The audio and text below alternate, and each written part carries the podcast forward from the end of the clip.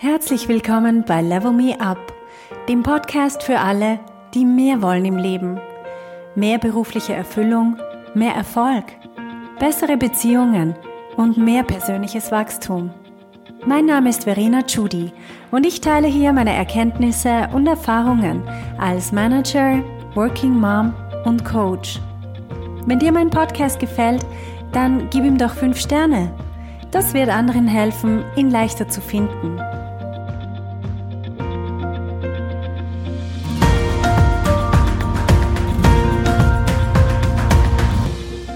Zusammen.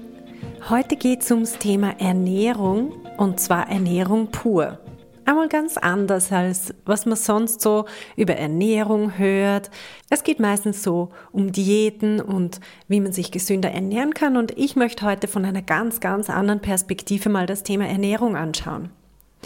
Und zwar möchte ich mal drüber reflektieren, was ist eigentlich Ernährung, reine Ernährung.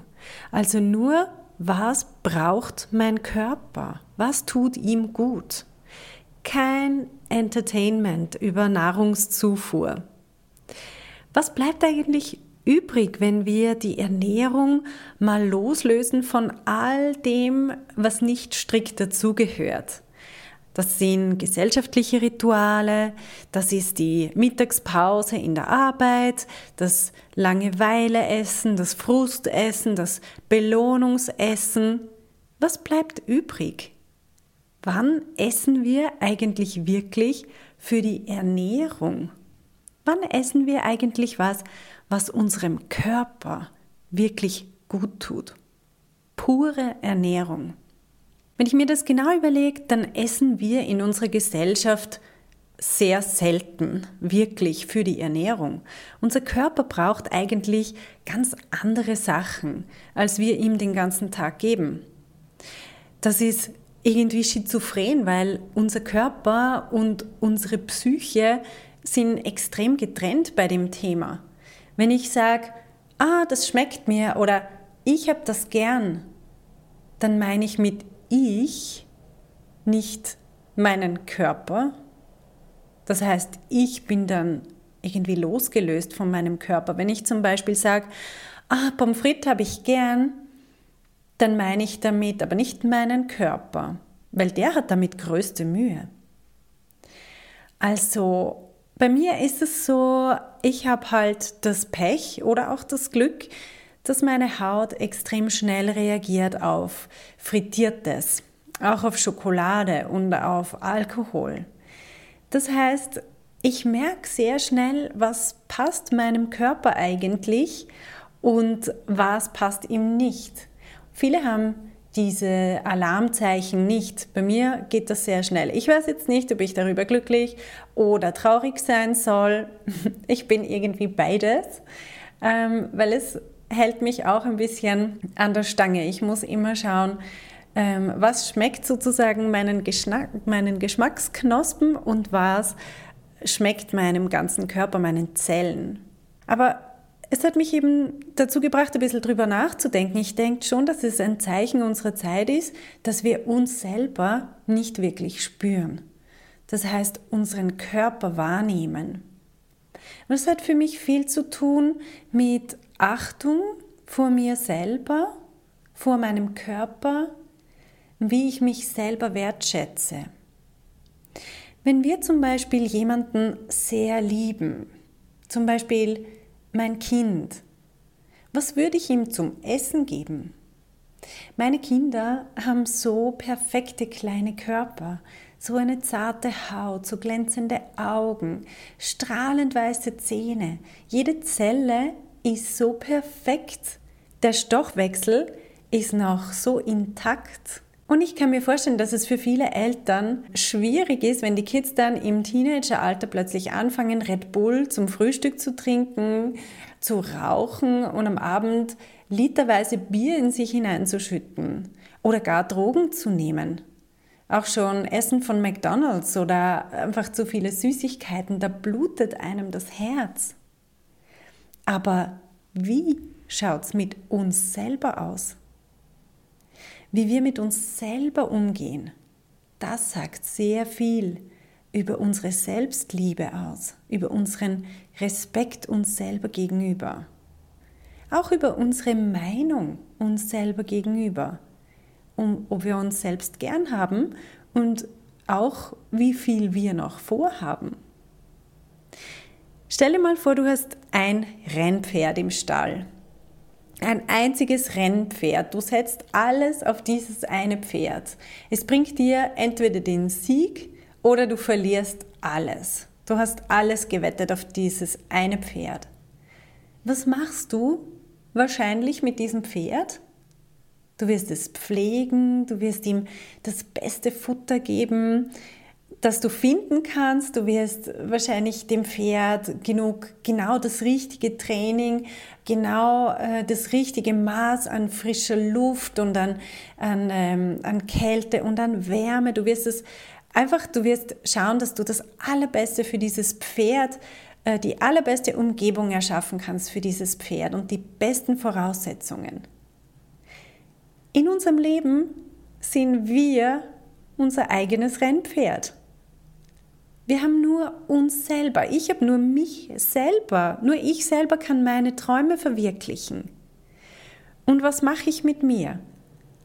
Wenn ich mir vorstelle, dieses Rennpferd, ich werde mal das gegenteilige Bild malen, nimmst das Pferd mit in eine Bar, gibst ihm eine Zigarre ins Maul und äh, gibst ihm einfach zum Beispiel Gummibärli zum Essen, ähm, bleibst die ganze Nacht wach mit dem Pferd, lässt es irgendwo schlafen, wo es ständig aufgeweckt wird. Ja, welche Hoffnungen bestehen dann am nächsten Tag oder auch, sagen wir mal, nach Monaten so leben und dann ist das große Rennen? Naja, ich lasse mal den Schluss euch selber ziehen. Aber ich möchte euch das Bild so mitgeben, weil schließlich sind wir selber für unser Leben genau das einzige Rennpferd, auf das wir unsere Wetten setzen. Wir haben nur uns selber. Was dabei ganz wichtig ist, dass wir uns mal in Erinnerung rufen, ist, dass es beim Körper nicht nur um irgendwelche Beine oder Arme geht, die wir ja heutzutage nicht wirklich viel brauchen, weil ja, wir sitzen den ganzen Tag vor dem Computer und das ist nicht mehr das, was wirklich unsere, unseren Lohn, unseren Wert in der Gesellschaft produziert, unsere Muskelkraft, sondern es ist unsere, unser Gehirn. Und unser Gehirn ist auch ein Teil von unserem Körper. Es gibt sehr viele Studien, die belegen, dass wenn wir uns gesund ernähren, genug frische Luft, auch Bewegung, all diese Dinge, dass das in unserem Gehirn nachweislich ein anderes Bild gibt, als wenn wir eben das Gegenteil machen. Es gibt beim Gehirn, kann man sich das so ein bisschen vorstellen, wie die Hardware und die Software. Beides beeinflusst, wie wir denken, ob wir innovative Ideen haben, ob wir kreative Ideen haben, wie gut wir vernetzt denken können. Und das alles kommt von einerseits der Hardware. Hardware wäre zum Beispiel, wie viel ähm, ich trinke, wie ich mich ernähre, welche Nährstoffe und so weiter. Und die Software ist wie ich denke. Das wäre dann zum Beispiel das Training, wenn ich das auf einen, irgendeinen Muskel umlege. Wenn wir lernen, unser Gehirn zu managen, unsere Gedanken zu managen, dann werden andere Verbindungen, andere Synapsen ähm, entwickelt und wir denken in anderen Mustern. Das heißt, wenn ich jedes Mal, wenn jemand hustet im Zug, mir denke, oh nein, als nächstes werde ich krank. Dann bildet das so eine neurologische Autobahn in meinem Kopf, weil immer wieder der gleiche Gedanke gedacht wird. Und ich werde natürlich ähm, die Evidenz dafür auch aufbauen. Ich werde immer einen Beweis dafür finden, dass es jetzt gestimmt hat, weil schließlich bekomme ich ja auch dann den Husten. Und wenn ich aber nichts denke, einfach nichts, wenn jemand hustet oder mir denke, ah, das ist cool, dass ich jeden Tag mit dem Zug fahre, weil so härte ich mich ab. Es ist ja erwiesenermaßen so, also ich finde auch hier wieder Evidenz dafür, es ist erwiesenermaßen so, dass Pendler, die mit, dem, mit den öffentlichen Verkehrsmitteln fahren, seltener krank werden, weil die jeden Tag ihre Resistenzen aufbauen. Also das ist auch ein Gedanke, den ich wählen kann. Es passiert irgendwas, wie ein Husten im Zug. Ich habe verschiedene Möglichkeiten, wie ich darüber denke. Und je nachdem, wie ich mein Gehirn trainiere, das wäre dann die Software. Unser Gehirn ist so faszinierend. Das ist das einzige Organ, das sich verjüngen kann, wenn wir es richtig trainieren und wenn wir ihm die richtige Hardware zur Verfügung stellen, also die Nahrung und die richtige Behandlung. Alles, was wir erreichen, erreichen wir über unsere Gedanken. Wenn wir Ideen haben, aber auch wie viel Energie wir haben und wie viel Kraft. Okay, wenn wir jetzt das Thema Ernährung wirklich mal so nüchtern anschauen und komplett alles weglassen, was nicht pure Ernährung ist, dann könntest du ja kommen und sagen, aber Moment mal, dann ist ja, gibt es im Leben keinen Spaß mehr. Was ist mit Genuss? Und ich sage, hey, überleg dir doch mal. Ich finde, der Genuss der kann dann erst richtig kommen. Und zwar, weil mein Essen mich nicht mehr trösten muss oder mich ablenken muss von meinen Problemen oder von irgendwelchem Stress oder von unangenehmen Situationen. Mein Essen muss mich nicht mehr unterhalten, wenn mir langweilig ist, muss nicht die Leere in mir füllen oder als Ersatzbefriedigung herhalten. Stell dir mal vor, wenn deine Ernährung all das nicht mehr machen müsste, weil du dafür eine andere Lösung gefunden hast, hey, dann bleibt Ernährung pur übrig. Und diese ganzen Situationen, die ich gerade beschrieben habe, unangenehme Situationen, Frust, Langeweile und so weiter, diese Situationen, das sind ja alles Gefühle. Und wenn wir lernen, mit diesen Gefühlen umzugehen, diese Gefühle wahrzunehmen, durch sie hindurch zu gehen und auf der anderen Seite wieder rauszukommen, dann brauchen wir keine Ersatzbefriedigung mehr. Dann können wir das Essen einfach als Ernährung sehen. Das Thema Ernährung wird so befreit von all diesen Erwartungen, die es ohnehin nicht erfüllen kann. Und so wird wahrer Genuss erst möglich. Es gibt auch eine irrsinnige Freiheit, weil ich das Essen dann nicht mehr brauche, unter Anführungsstrichen. Ich kann dann essen, was ich mir vornehme zum Beispiel. Weil oft ist es doch so, dass wir irgendwann sagen, oh shit, das wollte ich eigentlich gar nicht essen. Naja, jetzt ist es in meinem Magen blöd. Also oft ist es so, dass sobald es im Magen ist, bereuen wir es schon. Es ist zwar auf der Zunge lecker, aber für unseren Körper ist es nicht gut oder es ist zu viel. Ist es nicht irgendwie zwanghaft? Weil das kommt nicht vom Hunger, das kommt von unseren unbewussten Gedanken.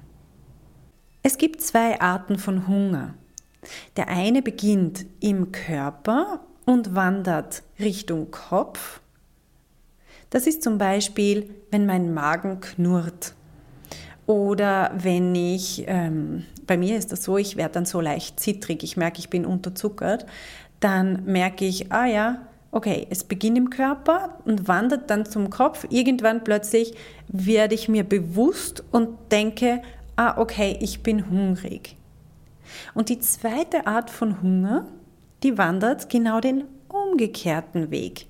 Sie beginnt im Kopf und wandert dann in den Körper. Es ist ein Bedürfnis im Kopf, das sich dann im Körper manifestiert. Wie oft erleben wir eigentlich wirklich Hunger, der aus dem Körper kommt? Und wie oft ist es der Hunger oder das Bedürfnis, was zu essen, das irgendwie im Kopf startet? Drum auch hier, unsere unbewussten Gedanken zu erkennen, ist der Schlüssel zu dieser Freiheit. Dann müssen wir nicht mehr zwanghaft irgendwas essen, was wir eigentlich gar nicht essen wollten. Die Frage ist immer, was geht in mir ab, wenn ich etwas esse oder kurz davor und das Essen aber nichts mit Ernährung zu tun hat? Welche Gefühle versuche ich zu überdecken mit dem Essen? Ich habe da eine ganz persönliche Story dazu und zwar bis vor einem Jahr habe ich sehr gern Kaffee getrunken.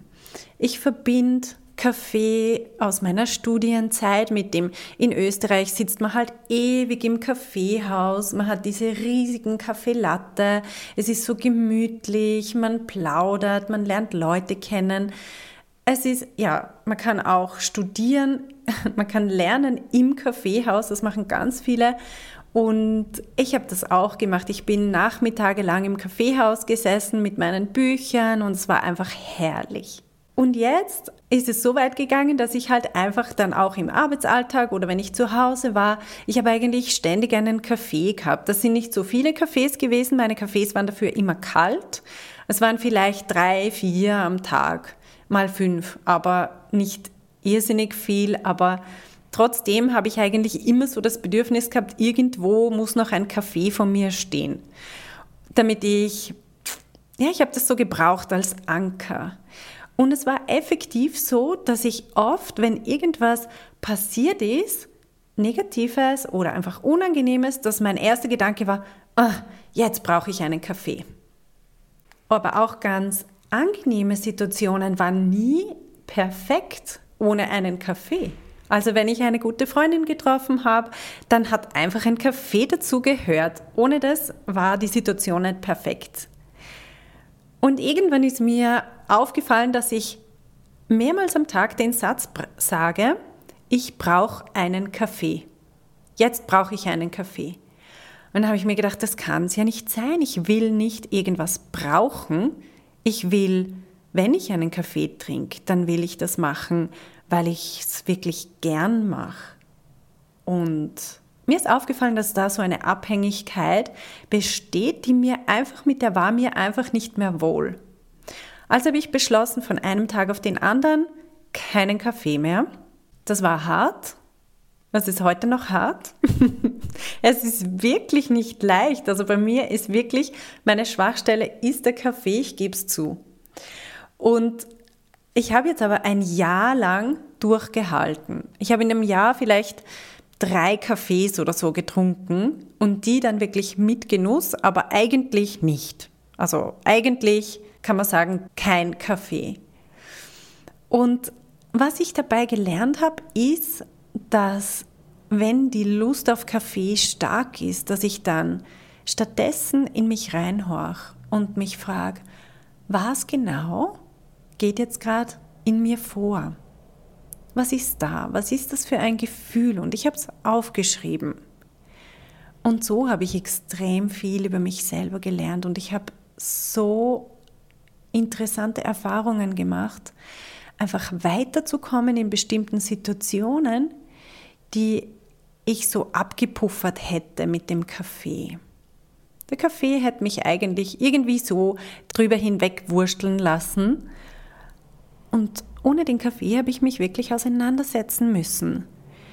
Und es war äh, im Endeffekt eigentlich auch nicht schwer, weil es ist nur ein Gefühl. Ich finde es so faszinierend. Mein Mantra ist auch geworden, hey, das Schlimmste, was dir passieren kann, ist ein Gefühl.